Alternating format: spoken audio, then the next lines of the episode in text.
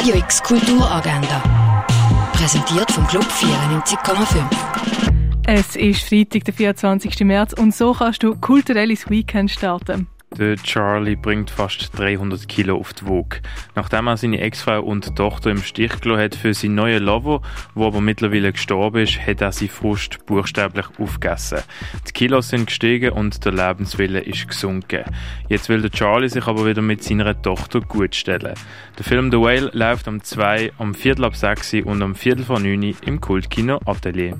Im Rahmen der Nachhaltigkeitswoche gibt es eine Degustation von veganen und vegetarischen Alternativen mit Live-Musik, das am 5. im Kollegiehaus der Uni Basel.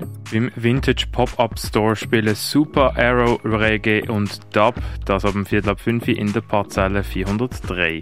Beim heutigen Friday BLO ist das Motto Sketch It. Es gibt einen Zeichnungsworkshop in der Ausstellung Wayne Thibault, das aber am 6. in der Fondation BLO. Eine öffentliche Vernissage gibt es zu Charmia von Wiegand und Shirley Jave, Form als Experiment am halb siebten im Neubau vom Kunstmuseum. Der Chor von jungen PerserInnen beklagt KämpferInnen, die im Krieg getötet worden sind. Ihre Trauer verwandelt sich in Wut und sie setzen eine revolutionäre Bewegung in Gang, um das autokratische System ins Wanken zu bringen. Schauspiel Die Perser wird am halb acht im Schauspielhaus vom Theater Basel aufgeführt. In seinem neuen Stück untersucht der Boris Nikitin die Geschichte von seiner Großmutter.